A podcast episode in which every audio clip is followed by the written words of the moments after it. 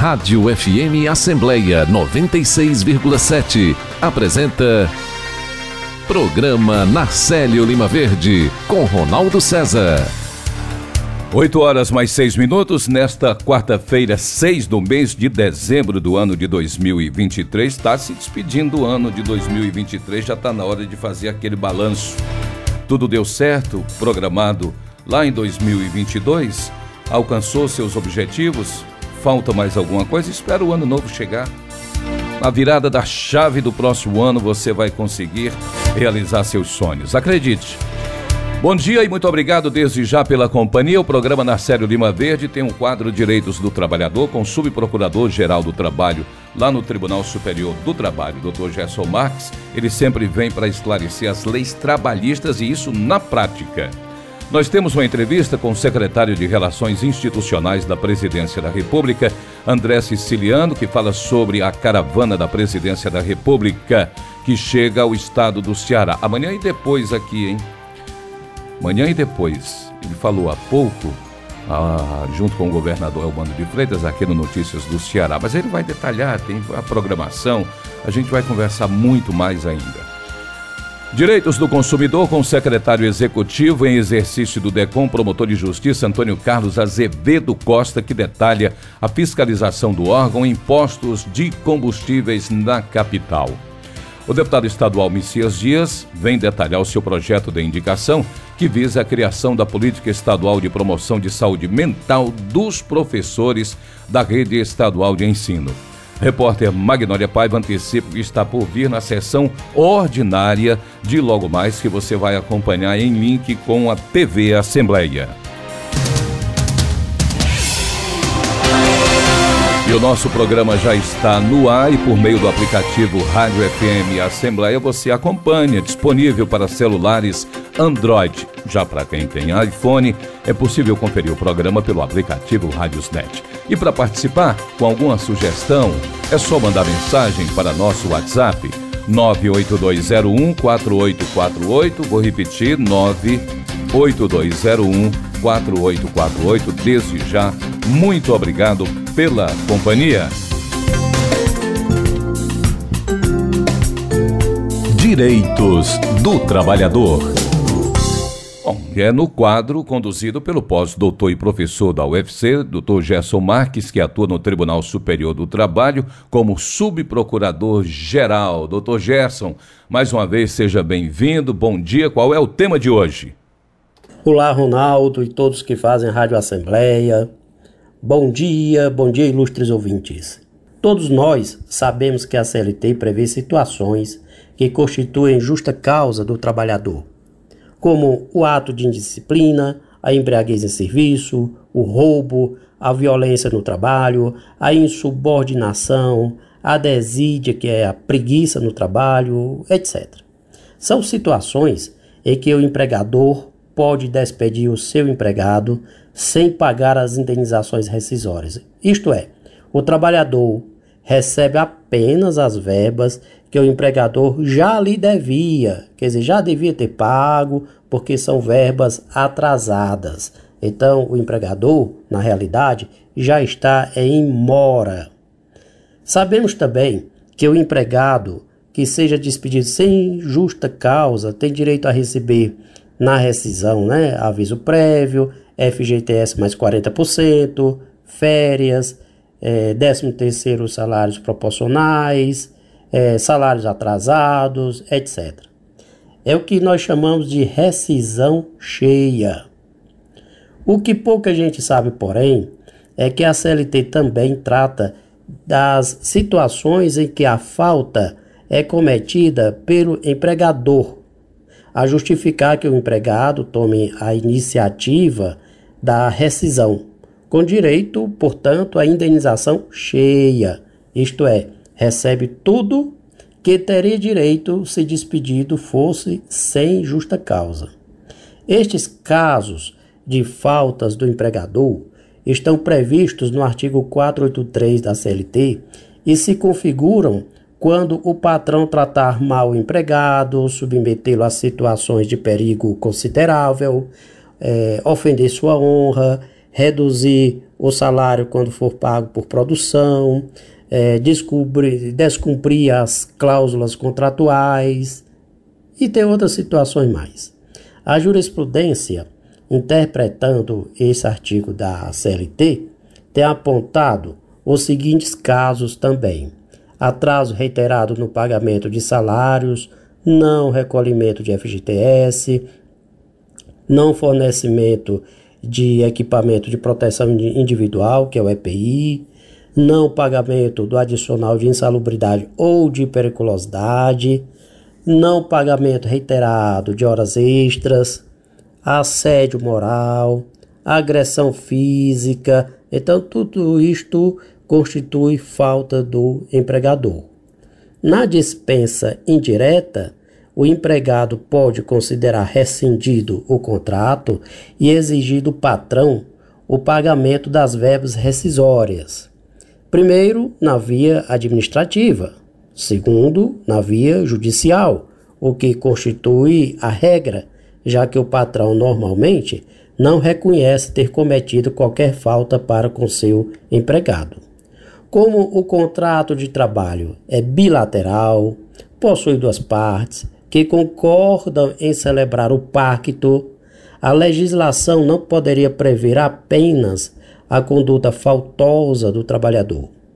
A conduta do empregador, quer dizer, do patrão, também tinha de ser objeto, objeto de preocupação pelo legislador. Daí, a CLT estabelecer em artigos próximos, que são o 482 e o 483, a justa causa e a dispensa indireta. Fica aí, portanto, a explicação de mais uma situação muito interessante nas relações de trabalho. Bom dia a todos, bom dia a todas. Muito obrigado, Dr. Gerson Marques, mais uma vez participando do programa Narcélio Lima Verde e esclarecendo as dúvidas trabalhistas assim na prática. E se você que nos escuta tem alguma dúvida sobre o seu direito como trabalhador, mande-a para o nosso WhatsApp. 982014848. Nós podemos esclarecer sua dúvida no quadro Direitos do Trabalhador, junto ao Dr. Gerson Marques. São 8 horas 13 minutos. Uma nota de pesar. O ex-deputado estadual José Ilo Alves Dandas faleceu na noite desta terça-feira, aos 81 anos, em Fortaleza. Médico e antigo prefeito do município de Quixelô, ele estava internado há cerca de 38 dias em uma unidade de saúde privada no bairro Meireles e acabou não resistindo após contrair uma infecção hospitalar. A morte foi divulgada pelo próprio filho, deputado estadual Agenor Neto, do MDB. O corpo de José Ilo Danta será velado na funerária Ternura, na Aldeota. Segundo o familiar, também haverá despedida nos municípios de Iguatu e Quixelô. Natural da cidade paraibana de Antenor Navarro, José Ilo Dantas se formou em medicina na Universidade Federal do Ceará e se especializou em otorrinolaringologia. Entrou na política no ano de 1988 ao ser eleito prefeito de Quixelô. Foi secretário de saúde do município e também de Iguatu. Em 2006, foi eleito deputado estadual pela primeira vez com 49.876 votos. No entanto, teve que se afastar do cargo para cuidar da saúde. 8 e 15. Rádio FM Assembleia 96,7. Com você no centro das discussões. A vítima de violência ou assédio no trabalho é só aquela com CTPS assinada? Não. Atenção ao artigo 2 da Convenção 190 da OIT. Podem ser vítimas todas as pessoas que trabalham, independentemente de condição contratual ou de serem pessoas em treinamento. Abrange tanto no setor público ou privado, na economia formal como na informal, e em áreas urbanas ou rurais, incluindo aqueles denominados funcionários, estagiários e aprendizes, pessoas desempregadas, voluntárias, candidatos a empregos indivíduos que exercem autoridade, deveres ou responsabilidades de um empregador. Uma campanha do Ministério Público do Trabalho pela ratificação da Convenção 190 da OIT. Hashtag ratificação Convenção 190 OIT. Hashtag chega de violência no trabalho. Hashtag chega de assédio no trabalho. Apoio Rádio FM Assembleia 96,7. Direitos do consumidor. 8 horas 16 minutos, Programa Estadual de Proteção e Defesa do Consumidor realizou na última semana uma ação de monitoramento dos preços da gasolina comum na capital, Fortaleza, e sobre esse assunto nós vamos conversar com o secretário executivo em exercício do DECOM, promotor de justiça, Antônio Carlos Azevedo Costa. Primeiro agradecer ao doutor Antônio Carlos por aceitar o convite da produção do programa. Doutor Antônio Carlos, muito bom dia para o senhor. Alô? Está na linha conosco? Vamos tentar aí falar com ele, vamos refazer a ligação ah, para saber o que é que foi constatado nessa ação, mais uma ação do, do DECOM aqui em Fortaleza com relação aos preços dos combustíveis. Quantos estabelecimentos foram fiscalizados? O que é que vai acontecer agora? É, quantos receberam punição? Né? como a população pode fazer é, para denunciar. Tudo isso é importante a gente esclarecer junto ao DECOM, junto ao promotor de justiça, doutor Antônio Carlos Azevedo Costa. Enquanto a gente refaz a ligação aqui com ele, durante a ação dessa ação de monitoramento, a gente vai passar aqui uma dica para você que está acompanhando o programa. O Cine Municipal disponibiliza 1.682 vagas de trabalho em Fortaleza, incluindo pessoas com deficiência e reabilitados pelo INSS. As principais oportunidades são para garçom, auxiliar de limpeza, vendedor interno e operador de caixa. Agora, vale ressaltar que todas essas oportunidades de emprego estão sujeitas a alterações e podem ser preenchidas, isso ó, no piscar de olhos, no estalar de dedos. O atendimento no Cine Municipal ocorre de forma presencial nas unidades localizadas nos bairros Aldeota, Parquelândia, Otávio, Bonfim e Siqueira e de forma remota pelo e-mail, telefone e também o WhatsApp. Está na linha conosco, agora refeito aqui. Doutor Antônio Carlos, bom dia. Bom dia, Ronaldo César. Que prazer, rapaz, falar com você Satisfação. programa Agora, Lima Verde. E há quanto tempo? Tudo bom? Pois é. Doutor Antônio Carlos, o que é que foi constatado nessa, aliás, em mais uma ação do Decomp? Não é a primeira vez, a gente já perdeu, foi as contas, né? Pois é, Marcelo. O que ocorre aqui, mediante algumas reclamações apresentadas ao DECOM, o nosso secretário executivo determinou uma fiscalização de uma centena de estabelecimentos que vendem gasolina, né? E averigou que 95% eles mantinham o mesmo preço, apenas 5% preço diferenciado. E com esses pequenos indícios né, de possível cartel, e se, não ser nossas atribuições, então nós resolvemos encaminhar esse procedimento para o GAECO, né, que é o Grupo de Promotores Especializado do Crime Organizado, para sob uma ótica mais criteriosa, mais analítica, observar se realmente existe alguma conduta que possa ser é, tomar providências é, processuais mais adequadas. Caso haja uma tipificação legal de cartel, então, com certeza, os nossos colegas lá adotarão as providências devidas. Doutor Antônio Carlos, é, uma pergunta. O, o senhor já está junto aí à defesa do consumidor como promotor de justiça já há quantos anos? Você poderia repetir, Ronaldo? Eu não ouvi bem. Não, eu, eu fiz a pergunta: quantos anos o senhor está promotor de justiça? Aí, vamos refazer, César, mais uma vez aí? Porque essa pergunta é justamente para dizer o seguinte: desde a época que ele entrou no DECOM, que ele se formou, eu tenho certeza que ele acompanha essa ação né, de alguns com relação a cartel. Porque desde quando eu comecei a minha vida profissional na comunicação, que eu vejo, ouço falar em cartel. Né? Então, vamos saber dele aqui quantos estabelecimentos foram fiscalizados. Mais uma vez aqui com ele. Refeita a ligação, doutor Antônio Carlos, está me ouvindo bem? Estou ouvindo bem sim. Pronto. Eu lhe fiz essa pergunta para saber quantos anos o senhor está promotor de justiça, principalmente nessa área da, do, da defesa do consumidor. Aproximadamente 30 anos. Então há 30 anos que há 30 anos que o senhor ouve falar em cartel. É, é uma, é uma discussão que a gente discute, é, observa, por esse, não somente no Ceará, mas por esse, todo o Brasil de meu Deus, né? A gente já, já fizemos alguns encontros na nacional com alguns promotores da, da defesa do consumidor, isso é um assunto que de, vez em quando ele, ele retoma, né? É. é um assunto muito delicado que, que, que, que é, requer muita prudência pra, dos promotores que fazem esse trabalho, né? É, agora, quando a gente ouve falar em cartel, aliás, a população, você presta atenção, porque cartel está previsto na lei 8.137-1990, é crime.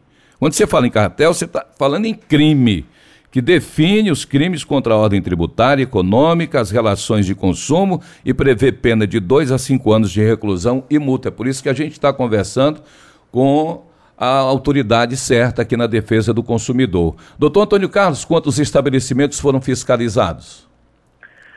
Sem, sem estabelecimentos. Você tem razão, exatamente por ser crime, Ronaldo, que nós então declinamos a competência para o os colegas que trabalham nessa área, né? Uhum, Você tem toda razão, realmente, e afirmar isso aí é bom esclarecer. É. Porque o que a Avelino disse, eles é que vão averiguar.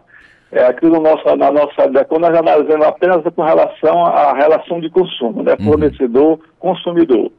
Em caso de uma infração administrativa, então, é, como você já sabe muito bem, a gente aplicaria multa. Quando se trata de uma possível conduta típica penal, a gente encaminha para os colegas que têm essa atribuição. Agora, passada essa operação, o que, que acontece? Bem, agora vai passar exatamente para a atribuição dos colegas lá e a bola está com ele, está rolando, vai rolar no campo deles. Eles é que vão gerenciar e definir se realmente, porque nós estamos trabalhando em tese, né? É bom uhum. que a, que a, que a que a população que nos, encontra, que nos escuta nesse momento, os ouvintes do programa Natalina Verde, é, sabe que nós estamos falando em tese. Que, que existe um procedimento que vai ser averiguado, analisado, e então só o futuro é que dirá o que, que poderá acontecer. E agora já sob a gestão dos colegas que receberam esse procedimento. Doutor Antônio Carlos, estou conversando aqui com o secretário executivo do DECOM, promotor de justiça, doutor Antônio Carlos Azevedo Costa, 30 anos de estrada. Doutor Antônio Carlos, o órgão, é, ele toma essa iniciativa ou é, foi provocado? Nesse caso, nós recebemos reclamações, né? O órgão recebeu reclamações. Hum. Mas nada óbvio que, havendo notícias, né, o DECOM possa agir, agir de moto próprio ou de ofício para adotar as providências cabíveis, né? Uhum.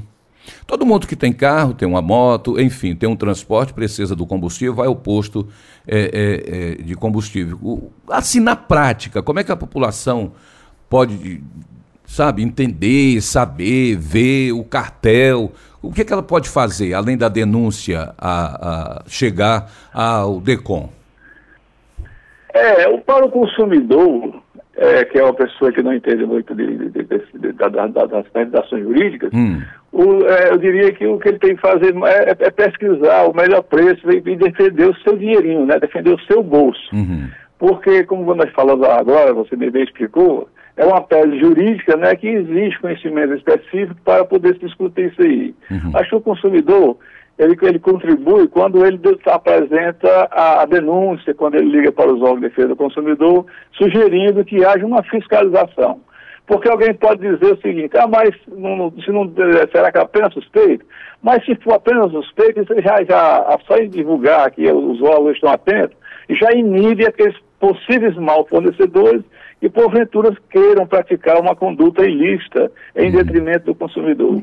Então já serve como uma, uma barreira, né? para que nada de ruim possa acontecer é, com, com, a economia popular, né? Já pois que o é. dinheiro, nosso dinheiro está tão curtinho, né? e bota curto nisso, viu, doutor Antônio Carlos? bota curto nisso. Doutor é, Antônio Carlos, a, a, a, lavagem cerebral dessa turma é pesada, porque veja só, uh, eu acho que o senhor já ouviu isso. Muita gente diz o seguinte: olha, a gasolina ali está tantos reais né, dizendo que a gasolina está barata. Aí diz assim, a gasolina ali é mais cara, então, não, mas essa gasolina barata é batizada, essa gasolina não pode, o preço desse não pode. Então... É, exatamente. Não é isso, tem que ser averiguado. o, o preço que, foi, que veio da, da, da fornecedora, é. para os postos. Isso. É, tem que examinar a contabilidade, tudo uhum. isso é complexo. Pois é. Mas a turma, a turma age de uma forma muito pesada, sabe? Então é preciso ter muito cuidado nessa hora. Uh, doutor Antônio Carlos, foi um prazer conversar com o senhor. Faz tempo, Rapaz, eu quero lhe é, desejar. Você que é conhecido por uma voz de ouro aqui ah, da, da, da é nossa rádio, né? É um prazer imenso para mim, rapaz. Me muito, sou seu fã. eu também, pelo seu trabalho, pelo desempenho aí no seu trabalho. Doutor Antônio Carlos, eu quero lhe desejar aí, não só ao senhor, extensivo, claro, a todos que fazem a defesa do consumidor, um Feliz Natal e um 2024 repleto de grandes realizações. Muito obrigado e foi um presente falar com o senhor aqui no programa na Marcelo Lima Verde. Grande abraço, Ronaldo. Felicidades. Até a próxima. São 8 horas 27 minutos. Silvio Augusto está na linha comigo. É sempre um prazer falar com o Silvio. Silvio, bom dia. Alô? Oi. Tô te ouvindo, pode falar.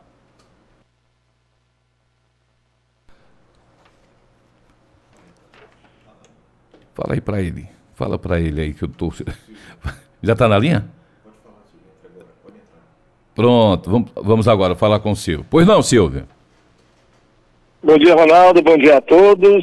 É, a Assembleia Legislativa, por meio da Célula de Sustentabilidade e Gestão Ambiental do Comitê de Responsabilidade Social, estendeu até o dia 8 de dezembro a campanha em que os servidores e o público externo podem doar produtos eletroeletrônicos sem serventia. Vamos conversar com o João Pedro Freire, ele que é engenheiro ambiental da Célula de Sustentabilidade, vai dar, vai dar detalhes desta campanha né, promovida aqui pela Casa do Povo. Bom dia, João Pedro. Bom dia. Então, essa campanha ela foi desenvolvida pela Escola de Sustentabilidade e Gestão Ambiental é, e nós integramos o Comitê de Responsabilidade Social. O comitê está aliado com a Agenda 2030 da ONU e a gente busca desenvolver nas nossas ações os objetivos do desenvolvimento sustentável. Essa ação especificamente ela está relacionada ao ODS 12, que é o consumo consciente. Então, ela teve iniciativa no Dia da Ciência e Tecnologia, porque esse dia ele comemora os avanços da humanidade com relação a, a, ao desenvolvimento de equipamentos eletroeletrônicos, né, a, tecnologia. Então, é, esses equipamentos, eles chegam numa hora até o fim da sua vida útil, né, e se tornam o resíduo eletroeletrônico. Esse resíduo, ele tem algumas características é, de, de periculosidade, onde ele não pode ser descartado no lixo comum. É, porque na sua composição ele pode conter alguns metais perigosos e alguns ele elementos até valiosos para as pessoas que fazem sua reciclagem, né?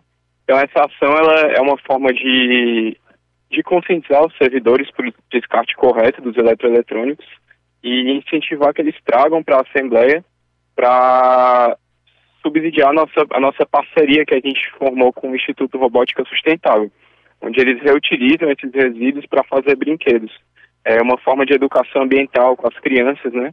É, uma forma bem lúdica de reutilizar esse tipo de resíduo que não deve ser descartado no, no lixo comum, ou seja, no aterro sanitário. João Pedro, quais são os produtos que podem ser doados? É, os produtos podem ser é, notebooks antigos, celulares, é, carregadores, é, motores de ventilador, é, enfim, qualquer eletroeletrônico que tem em casa. É, sem ser os eletroeletrônicos de linha branca, né? No caso, geladeiras, micro-ondas, mas aqueles eletrônicos que a gente usa no dia a dia, eles podem ser trazidos para a nossa célula, célula de sustentabilidade e gestão ambiental no prédio sede.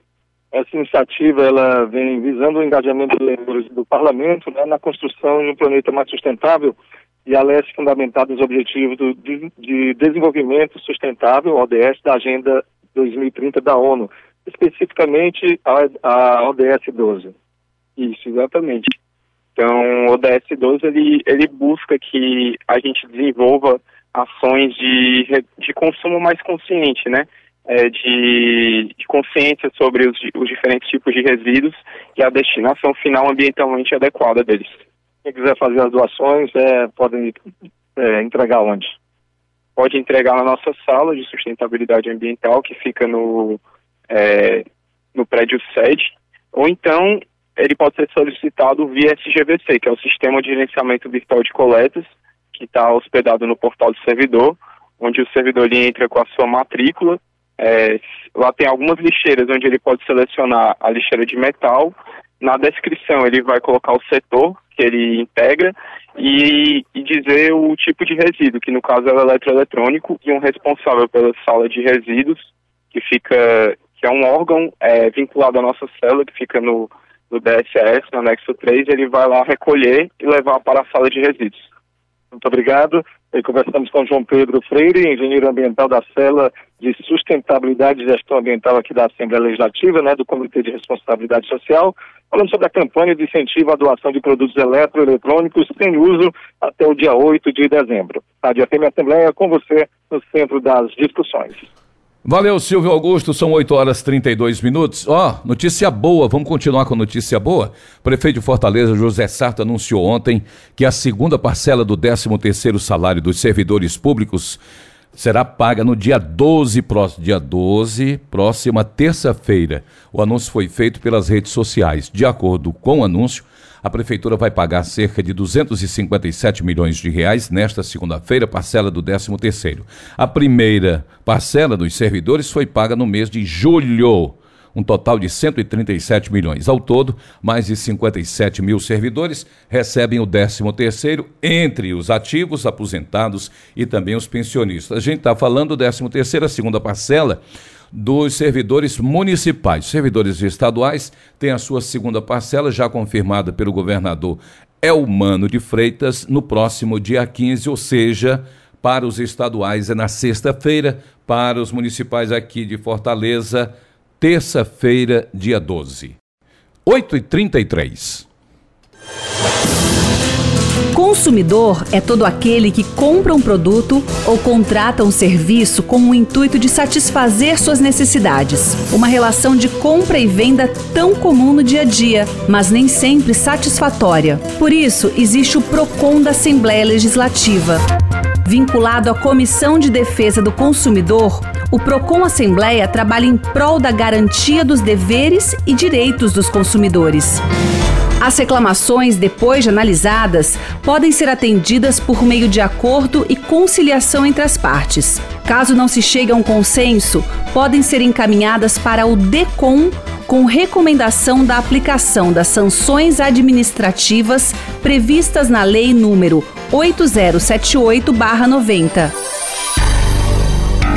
O Procon Assembleia, tendo em vista o florescimento de uma cultura cidadã, realiza também ações educativas e de orientação aos consumidores e estimula municípios cearenses a implantarem órgãos públicos de defesa do consumidor. Compartilhar iniciativas. Esta é a meta da Assembleia Legislativa do Estado do Ceará. Rádio FM Assembleia 96,7. Com você, no centro das discussões. O que fazer se seu nome for colocado no cadastro de inadimplente sem qualquer aviso? A lei estabelece a necessidade de uma comunicação prévia por escrito, seja ela carta, telegrama ou fax. Isso é exigido justamente para dar ao consumidor a oportunidade de saldar seu débito ou se defender, prevenindo maiores danos. Se tal providência não for tomada pelos interessados, você deve apresentar uma reclamação por escrito ao banco, empresa ou loja que agiu assim. Depois do pagamento, exija a retirada do seu nome do cadastro de inadimplentes. O fornecedor tem prazo de cinco dias para regularizar a situação. A justiça tem sido implacável com os fornecedores, principalmente os bancos que, desrespeitando os direitos dos consumidores, remetem seus nomes aleatoriamente para o SPC e Serasa, sem dar oportunidade de defesa. E o pior, muitas vezes sem qualquer motivo, pois o consumidor já liquidou o débito. Muitas empresas e bancos têm sido, nesses casos, condenadas a pagar altas somas por danos patrimoniais e morais contra o consumidor. Exerça sua cidadania, conheça e reclame seus direitos. Uma dica da Proteste Associação Brasileira de Defesa do Consumidor. Mais informações no site www.proteste.org.br. Apoio Rádio FM Assembleia 96,7. Entrevista. 8 horas 36 minutos. Eu estou recebendo o secretário de Relações Institucionais da Presidência da República, o senhor André Siciliano. Senhor André Siciliano, é um prazer recebê-lo aqui no programa Narcélio Lima Verde. Muito bom dia para o senhor. Bom dia, Ronaldo. Bom dia aos ouvintes da Rádio Assembleia, do programa Narcélio Lima Verde. É um prazer estar falando com vocês. Secretário, o Ceará cedia amanhã, quinta-feira e também na sexta-feira, a sexta edição da Caravana Federativa e a gente gostaria de saber, primeiro, os objetivos dessa caravana. Bem, primeiro, Ronaldo, é, é a retomada do, do diálogo entre os, os entes federados, retomada do Pacto Federativo. É a reaproximação do governo federal do governo do estado e dos municípios, em todo o Brasil. Como você disse, essa é a sexta caravana. Nós já realizamos já cinco caravanas. A primeira que deu é, em Salvador, na Bahia, a segunda no Rio de Janeiro, fizemos a terceira em Porto Alegre, no Rio Grande do Sul, fizemos Palmas, Tocantins, há duas semanas atrás fizemos São Luís, no Maranhão, e agora é a vez do Ceará. O que, que é a caravana? A caravana é, é a presença do governo federal todos os seus ministérios na unidade da federação, mais bancos públicos como o Banco do Brasil, Caixa Econômica, BNDES, PNB, é, é, é, são também as autarquias, né? É, FNDE, INSS, é, é, IFAM, SPU, é a presença dos técnicos de todos os ministérios aí em Fortaleza, no Ceará, amanhã, quinta-feira e depois sexta-feira. E eu posso dizer, Ronaldo, que é a presença do governo federal atendendo prefeitos, prefeitas, atendendo secretários municipais e resolvendo. Os técnicos que aqui na esplanada é, do, do Ministério atende, eles estarão aí, estarão em Fortaleza, linkado online com o Ministério e resolvendo problemas, pendências é, de convênios, né? É, é, é liberando recursos de convênios, oferecendo também é, é, novos programas. Né? Nós retomamos Minha Casa Minha Vida, nós retomamos mais médicos, o Bolsa Família, mas tem mais de 40 outros programas que ou foi relançado ou foram programas novos do governo federal e essa é a oportunidade que não só prefeitos e prefeitas, mas também os secretários municipais têm de, de, de, primeiro, resolver as pendências. Ao invés, Ronaldo, do prefeito, de um secretário vir aqui a Brasília, né, nós estaremos aí. E daqui a pouco eu vou estar aí no final do dia, né? Porque eu vou pegar o voo à tarde, no início da tarde eu vou estar aí, porque já fazemos hoje ainda, né, quarta-feira, já vamos realizar uma reunião com os técnicos dos ministérios. Nós estamos conversando com o secretário de Relações Institucionais da Presidência da República, o senhor André Siciliano. Senhor André, amanhã, quinta-feira, eu estou vendo aqui no cronograma, uh, na quinta-feira o atendimento começa às nove e meia da manhã e se estende até às 18 horas. É isso, Ronaldo. Pronto, é são isso. quantos painéis que nós teremos nesses dois dias? Não, aí é tão importante, né, como você ter acesso a novos programas, resolver pendência, também é o relacionamento que você vai criar com o técnico que vai estar aqui em Brasília, quando você, quando o secretário. Então, tão importante como, como você resolver né, as pendências, resolver a liberação de recursos, né, de convênios, de emendas, é também esse relacionamento, que quando a caravana sai, termina na sexta-feira, né, o secretário municipal, o prefeito, a prefeita, ele fica com contato direto do técnico, né? Por exemplo, do técnico do Ministério da Saúde, do técnico ou da técnica do Ministério da Educação. Então você vai resolvendo pendências, não só essa agora nesse momento, mas você fica com uma, um relacionamento institucional. Isso se deu, assim, até hoje os técnicos do Ministério da Saúde falam, André, eu recebo telefonema direto lá da Bahia, lá de Salvador, dos municípios da Bahia inteira, é, demandando coisas novas, demandando resolver problemas novos, né? Então, esse é, é, é, é um potencial grande, é, muito poderosa né, a caravana. Agora, paralelo à caravana, aos atendimentos nos, nos estandes dos ministérios, nós teremos também alguns painéis, Caixa Econômica, FNDE, é fundamental. Por que, que é fundamental? Por exemplo, nós, na virada do ano, dezembro para janeiro desse ano, de 2023, o novo governo encontrou mais de 14 mil obras paralisadas. 14 mil obras paralisadas. Nós já retomamos essas obras. Para você ter uma ideia, só no FNDE, que vai ter um painel do FNDE, é, hoje temos mais de 8 mil obras em andamento. E nenhuma obra dessa tem atraso no cronograma físico e financeiro.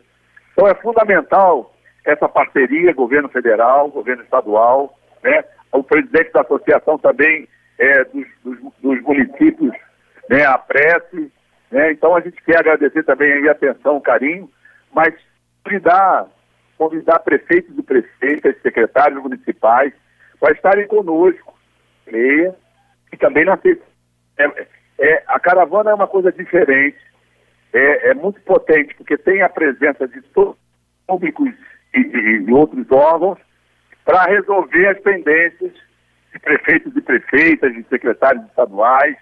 É fundamental a presença dos prefeitos e dos secretários, porque é, é, a intenção da caravana é essa, aproximar o governo federal, o governo do estado e municípios. E uma, um, o que a gente tem que chamar a atenção, primeiro, a presença dos principais ministérios. Nós temos um total de 37 ministérios. Aqui estarão é, aqui? É, na, geralmente, é, Ronaldo, estão presentes 34 a 35 ministérios. Uhum. Qual é? Já tem 34 já confirmado. Qual é ah. os que não, está, não estarão? Em Itamaraty, o Ministério da Defesa, que não tem muito a ver com os municípios, entendeu? Verdade. Então vai ter Ministério das Cidades, Meio Ambiente, é, é, é, Minas de Energia, Saúde, Educação, né? Todos os ministérios que atendem prefeituras, uhum. né? Então, é, é muito poderoso isso, que é o tratamento, o mesmo atendimento que se o prefeito ou a prefeita viesse aqui em Brasília, ele, ele, eles terão aí em Fortaleza. O secretário, como é que o governo federal pretende garantir a sustentabilidade das ações propostas pela caravana federativa no Ceará e se existe um plano para manter e expandir essas iniciativas num futuro breve? Então, primeiro, é, é, é, não só os dois dias, amanhã e depois, quinta e sexta, mas como eu disse, né, fica, fica o relacionamento é, dos técnicos municipais, dos prefeitos e prefeitas, com os técnicos dos ministérios. Então isso é fundamental, porque isso, isso você não é só aquele momento aí de 48 horas onde o governo federal está presente, depois fica esse relacionamento. Segundo, é uma demanda que os, os, os próprios governadores e governadoras têm demandado aqui, porque fica sabendo que um aconteceu em Salvador, André, o Eumano, nosso governador, e falou, André, eu quero levar para o Ceará, como é que vai ser? Quando vai ser? Né? É, tem governadores do sul, do sudeste, do, do norte, é, querendo que a gente vá com a caravana. Então, essa, é, é, essa caravana agora de quinta e sexta, amanhã e depois, ela é a última do ano. Depois vamos retomar na segunda quinzena de fevereiro. Né? E a gente tem, Ronaldo, aprendido com cada caravana, a gente está acumulando. Por exemplo, nós levamos para caravanas agora, a partir da segunda caravana, é, um, um, um catálogo com todos os serviços oferecidos né, dos ministérios, financiamentos oferecidos dos bancos públicos, todo o caminho para e passo que o prefeito, a prefeita tem para é, acessar novos recursos, novos programas. Eu estou acompanhando também aqui as informações vindas daí de que, primeiro, as inscrições são gratuitas. As inscrições até amanhã, é, quinta-feira, até amanhã ainda eh, se pode fazer inscrição. Como é que está o andamento das inscrições aqui? Porque o senhor falou em 34 ministérios, mas nós temos 184 municípios. A secretaria está acompanhando já a inscrição e a, a participação do, então, dos gestores daqui? Então, essa inscrição é prévia. É para que a gente possa rodar né, os crachás lá uhum. é, dos secretários, dos prefeitos e prefeitas. Mas é, o prefeito chegando lá, a partir de amanhã, pode também se cadastrar na hora não é problema nenhum. É, nós já passamos no dia de ontem, eu não tenho o número do dia de hoje ainda, né, na verdade no dia de ontem ontem, nós já passamos de 120 municípios inscritos. Grande né? adesão, grande adesão. É, municípios, representações de municípios. É muito, muito importante, Ronaldo, a presença de secretários municipais, de técnicos. Porque quem está na ponta ali no dia a dia, que tem aquela demanda, que tem aquela cobrança do prefeito e da prefeita, essa é a chance de resolver problemas, entendeu? Uhum. Então pronto, vamos aqui renovar, fazer o convite, fazer o chamamento, porque para vice-prefeitos, prefeitas, ex-prefeitos, ex-prefeitas, vereadores, secretários, gestores de convênio, aí é, os senadores, os deputados federais, deputados estaduais, assessores, imprensa de uma forma geral, assessoria de comunicação e tem convidados também. Quer dizer, o centro de evento vai acomodar todo mundo, eu tenho certeza, nesses dois dias, amanhã, quinta-feira e também na sexta-feira. Vamos renovar o convite, secretário? É isso aí. Obrigado, Ronaldo. Obrigado é, aos ouvintes do programa Narcélio Lima Verde. Obrigado aí a toda a diretoria, a mesa diretora da Assembleia Legislativa do Ceará, o presidente. Dizer é isso, renovar o convite. Amanhã, a partir de nove e meia da manhã, né, no Centro de Eventos do Ceará, nós teremos a Caravana Federativa.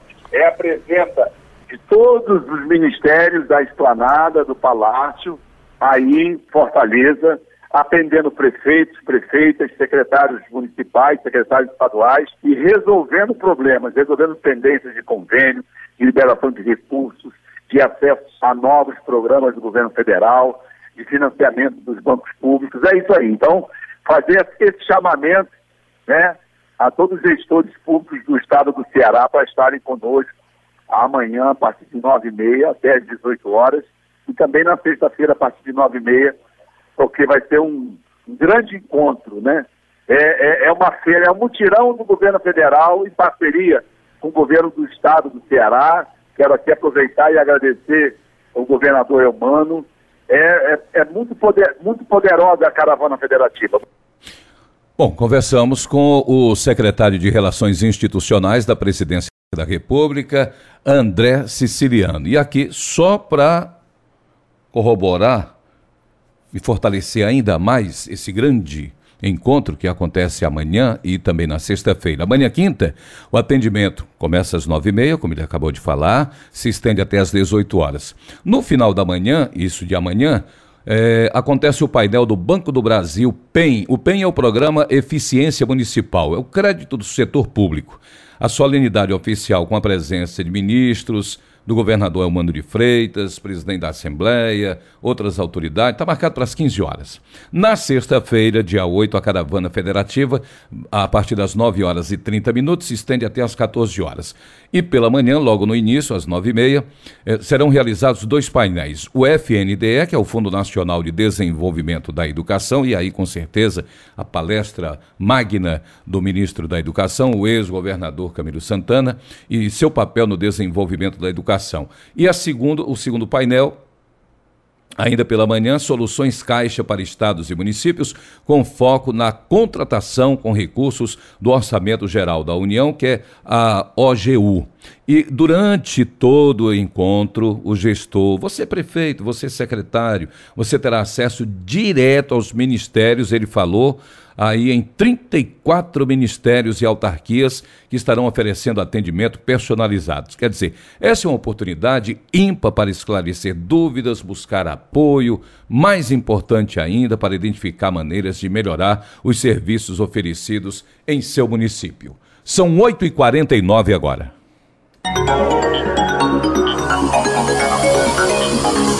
Para o exercício da cidadania, é necessário ter os documentos básicos, como RG e CPF. Por isso, a Assembleia Legislativa do Ceará mantém a Casa do Cidadão.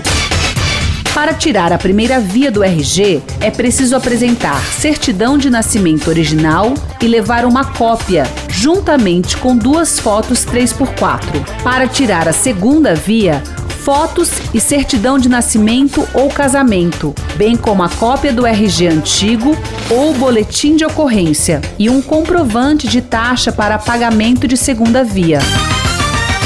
Para tirar CPF, se tiver menos de 18 anos, basta apresentar a certidão de nascimento e RG do responsável. Se for maior, é preciso apresentar RG, certidão de nascimento e título de eleitor.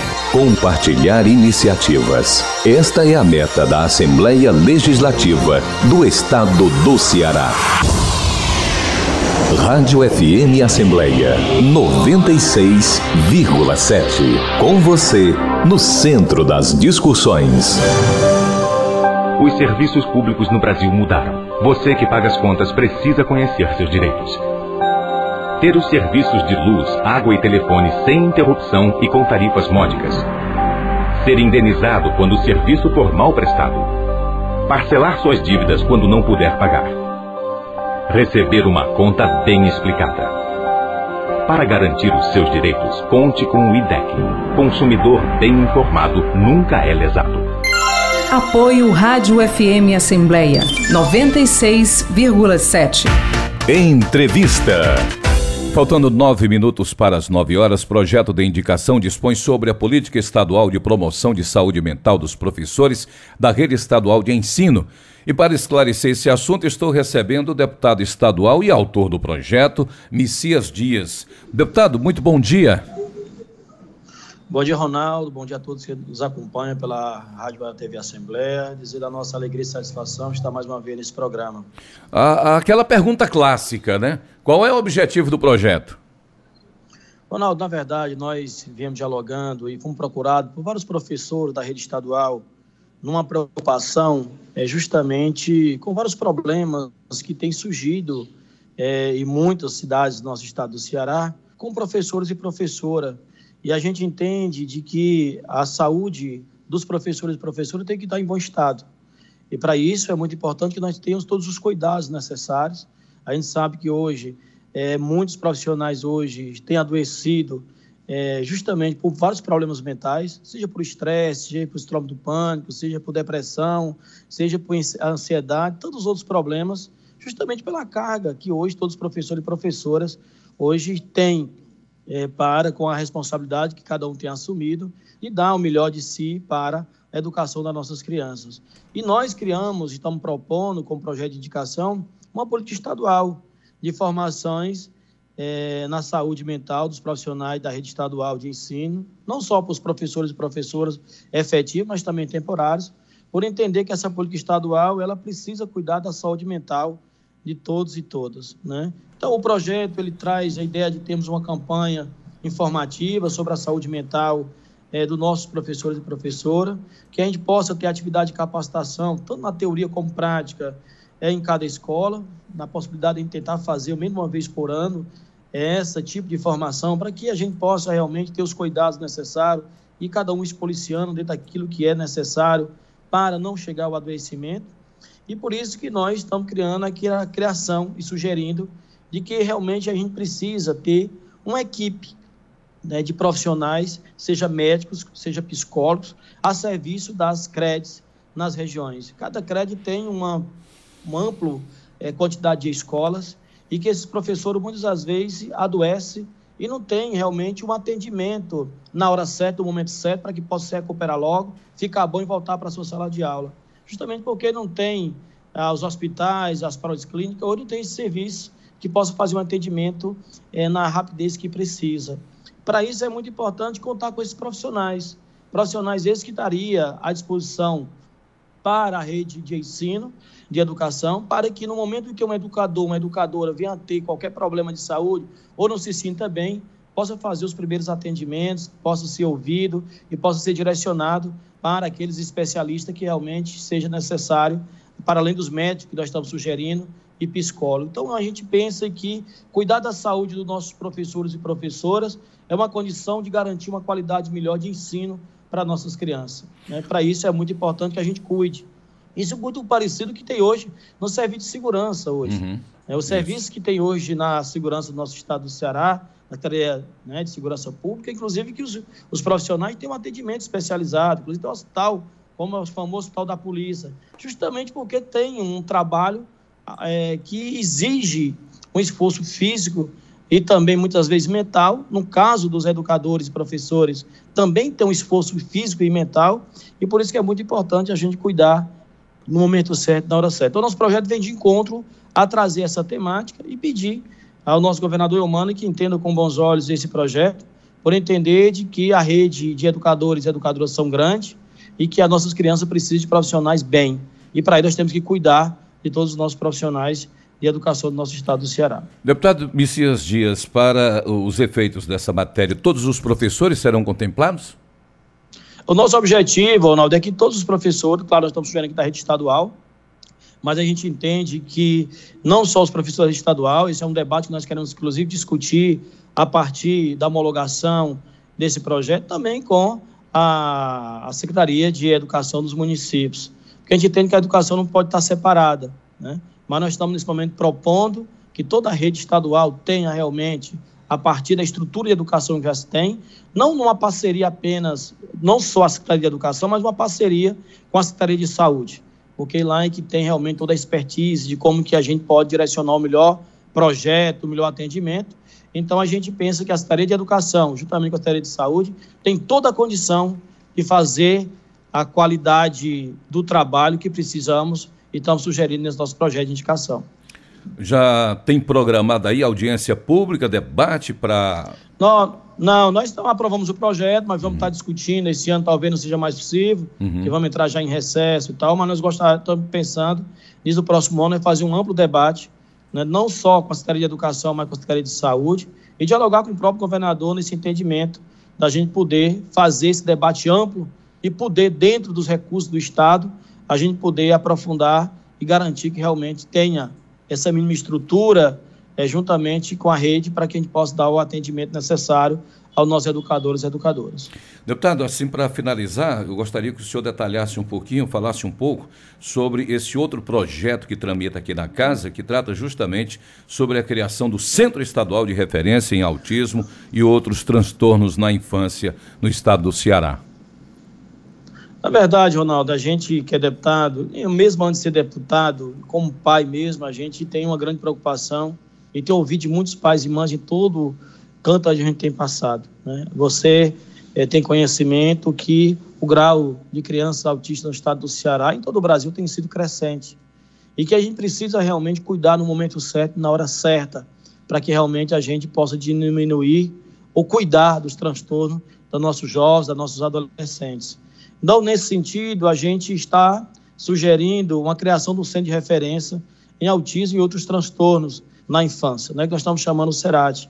Que esse centro né, deverá ser um equipamento público e que realmente tenha todo um atendimento, que seja dar todo um atendimento e acolhimento, e que esse acolhimento, esse atendimento seja de início do diagnóstico, é preciso que em cada criança, naquele momento, precisa ser diagnosticado.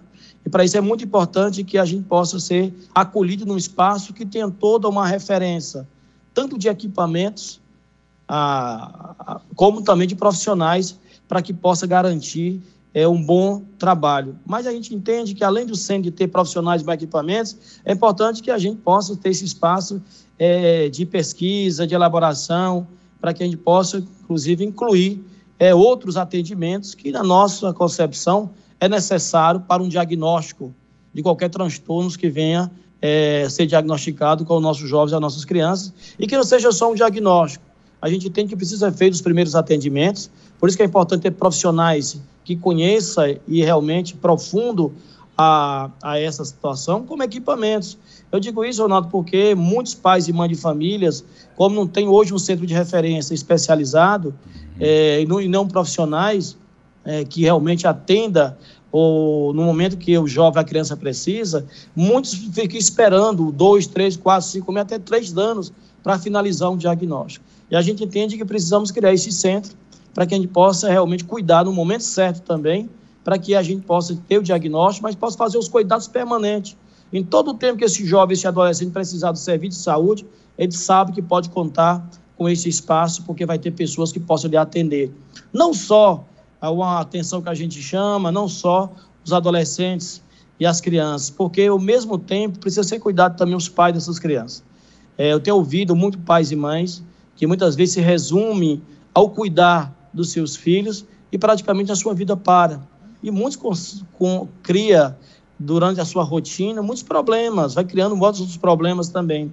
E que precisa a gente ampliar, não só para os jovens e as crianças, que hoje precisam ser cuidados com serviços especializados, mas também os pais, as mães e os cuidadores dessas jovens, dessas crianças. Então a gente entende que esse espaço vai ser esse local para que a gente possa fazer esse atendimento especializado, humanizado é, para as crianças e adolescentes e com todos os seus familiares. Garantir que seja feito né, todos os atendimentos que, ao ser atendido realmente que possa fazer de início, meio e fim. Que a gente não tenha que realmente ficar esperando um, dois, três, quatro, cinco meses para que possa ser é, sair um resultado do diagnóstico. Então a gente pensa que esse CERAT ele tem hoje esse papel de cuidar dos nossos jovens, das nossas crianças, para que a gente possa realmente diminuir a dor e sofrimento deles, mas especialmente dos familiares e cuidadores que hoje cuidam com muito carinho e muito bem de todos os nossos jovens e crianças em todos os lares de todo o nosso estado do Ceará. Deputado Messias Dias, tem um ingrediente muito importante nos dois projetos, a sensibilidade. E como a gente sabe que seus pares aqui, os, os outros 45 deputados, são também é, é, sensíveis, eu tenho certeza que eles passarão. E aí, por falar em sensibilidade, o, o governador é o Mano de Freitas, é outro também, um gestor muito sensível, eu tenho certeza que a sanção será imediata. Tenho certeza disso que os dois serão aprovados. Fica aqui a nossa certeza para que o ano de 2024, ah, os nossos mestres, as nossas mestras, as nossas crianças que convivem com autismo sejam beneficiados com esses dois projetos. Muito obrigado, viu, deputado? Não, eu que agradeço, Ronaldo, e dizer que nós estamos nessa luta por entender de que é tarefa e obrigação nossa de buscar projetos ou ações que venham de encontro com a necessidade do nosso povo. E a gente conta, claro, com todos os nossos deputados e deputadas, contamos com o nosso governador. Já dialoguei com o governador, inclusive, sobre o centro de referência do autismo, colocando para ele as preocupações. O governador tem sensibilidade sobre o assunto. Esperamos que no próximo ano a gente possa concretizar e garantir é, que esses projetos realmente tenham é, concretude lá na ponta e que realmente a gente possa realmente atender aqueles, aquelas que mais precisam do atendimento é, das políticas do nosso estado do Ceará. Agradeço o espaço e estamos à disposição. Muito bom dia, são nove horas, um minuto. Eu volto a conversar agora com Silvio Augusto. Ronaldo, a campanha Adote uma Carta promovida pelos Correios vai até dia 14 de dezembro. Esta campanha existe há mais de 30 anos, né? Para ser bem, bem específico, existe há 34 anos porque os empregados dos Correios, comovidos com as cartinhas em letrinhas recém-aprendidas ou transformadas em desenhos coloridos que chegavam até a empresa, decidiram tirar esses sonhos do papel. Se aí uma das campanhas de solidariedade mais queridas do país, que é o Papai Noel dos Correios. Para dar detalhes sobre a campanha, que vai até dia 14, vamos conversar com a Superintendente Estadual dos Correios, Iranilda Rufino da Costa. Bom dia. Bom dia. É isso mesmo, a campanha, né, há 34 anos, nasceu é, da solidariedade dos empregados que viam, recebiam essas cartas, né, das crianças e decidiam se cotizar, faziam cotas e entregavam esses presentes. A partir daí, a campanha virou corporativa, né? Hoje, a campanha, ela acontece em todos os estados do Brasil. Aqui no Ceará, a gente tem 15 agências que tem a carta física, a cartinha física lá para o padrinho ir lá escolher caso tenha interesse, mas também temos o blog Noel, né, que é, você pode acessar blognoel.correios.com.br, porque a adoção dessa carta ela também pode ser virtual. Então lá no blog, todas as cartas que a gente recebe estão lá cadastradas, você pode ler a história que cada criança conta lá na cartinha, escolhe a carta e você também escolhe em qual agência você quer entregar. Então você pode entregar o presente na agência mais próxima do seu endereço. A campanha acontece entre as escolas públicas, né, tanto estadual como municipal, sociedade civil e instituições. É, esse ano, a, no final de outubro, a gente já começou a receber as cartinhas das escolas públicas. A Secretaria Municipal de Educação selecionou esse ano 30 escolas públicas, né, escolhe bairros mais vulneráveis e também é, recebemos de 27 instituições. E aí, nesse primeiro momento, a gente cadastra as cartas no sistema e aí agora estão todas lá disponibilizadas. Mas também recebemos as cartinhas da sociedade civil. Então, a criança até 10 anos que queira fazer o pedido, né, e que está numa classe social mais vulnerável, então ela pode escrever a cartinha dela e pede os pais para levar numa agência do correio e entregar, que lá essa cartinha vai ser cadastrada e disponibilizada para adoção. Está sendo adesão neste ano? Esse ano a gente já recebeu mais de 6 mil cartas e temos mais de 70% adotadas já. Ano passado a gente conseguiu padrinhos e madrinhas para 4.800 presentes uma carta que chamou a atenção? Esse ano eu achei uma carta engraçada que a criança pediu, é, pediu uma camisa do Flamengo, mas também pediu ração para alimentar os animais de rua. Então a gente tem pedidos assim bem interessantes. Chamou a atenção uma criança que disse que nunca teve aniversário e pediu um kit um kit de balão e de decoração para ter o primeiro aniversário da vida dela. Então a gente encontra cartinhas que tocam o coração, muitas pedem brinquedos, muito, muitas pedem material escolar, mas tem aquelas cartas que chamam a atenção também dos pedidos bem diferentes.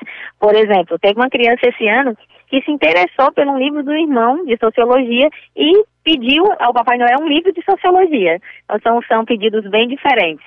Então, muito obrigado. conversamos com Irenilda Rufino da Costa, superintendente estadual dos Correios, falando sobre a campanha Adote uma Carta, que vai até o dia 14 de dezembro. A DFM Assembleia é com você no centro das discussões. Agora, 9 e 4.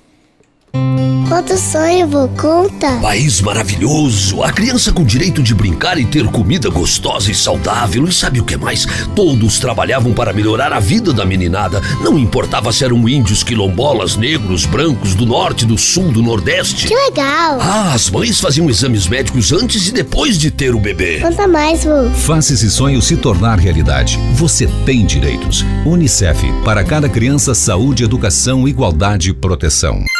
Apoio Rádio FM Assembleia 96,7. Você ouve Programa Narcélio Lima Verde.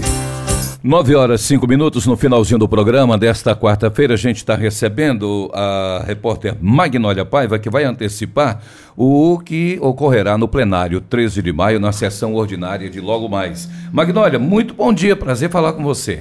Bom dia, Ronaldo César. Bom dia a todos. O prazer é todo meu. Hoje prevista a leitura de uma mensagem do Poder Executivo que trata sobre a organização judiciária do Estado do Ceará, que altera a lei relacionada a isso, Ronaldo. Também temos leitura de projetos de lei, eu quero destacar só dois. Um do deputado Messias Dias, que dispõe sobre a isenção da taxa de segunda via da carteira de identidade, coisa boa, né?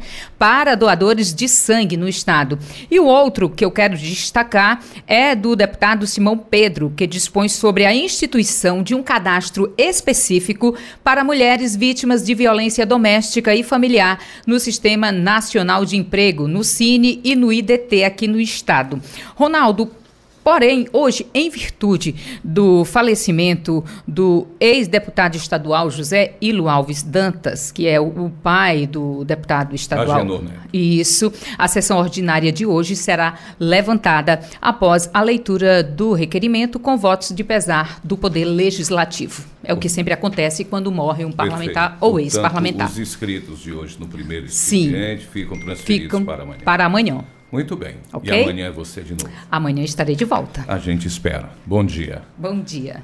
E com a participação dela, Magnólia Paiva, a gente encerra o programa de hoje. Agradecendo a você pela companhia, pela sintonia, você acompanhou as entrevistas aqui. Dela, a primeira dela com o subprocurador-geral do Trabalho no TST, Dr. Gerson Marques, o secretário de Relações Institucionais da Presidência da República, André Siciliano. Nós conversamos também com o secretário executivo em exercício do DECOM, promotor de justiça, Dr. Antônio Carlos Azevedo Costa, e com o deputado estadual Messias Dias. Repórter Silvio Augusto acompanhou os destaques na Assembleia Legislativa, agora finalizando o programa, participação da repórter Magnólia Paiva. A equipe do programa, Nacélio Lima Verde, reúne na coordenação Laiana Vasconcelos, repórteres Silvio Augusto, Magnólia Paiva, direção multimídia Rodrigo Lima e Márcio Medeiros, operação multimídia César Moreira, redes sociais Vanessa Cordeiro, a Tassiana Campos é a gerente geral da Rádio FM Assembleia e o programa volta amanhã a partir das 9 horas, não 8 horas, logo depois de notícias do Ceará. Uma ótima quarta-feira a todos.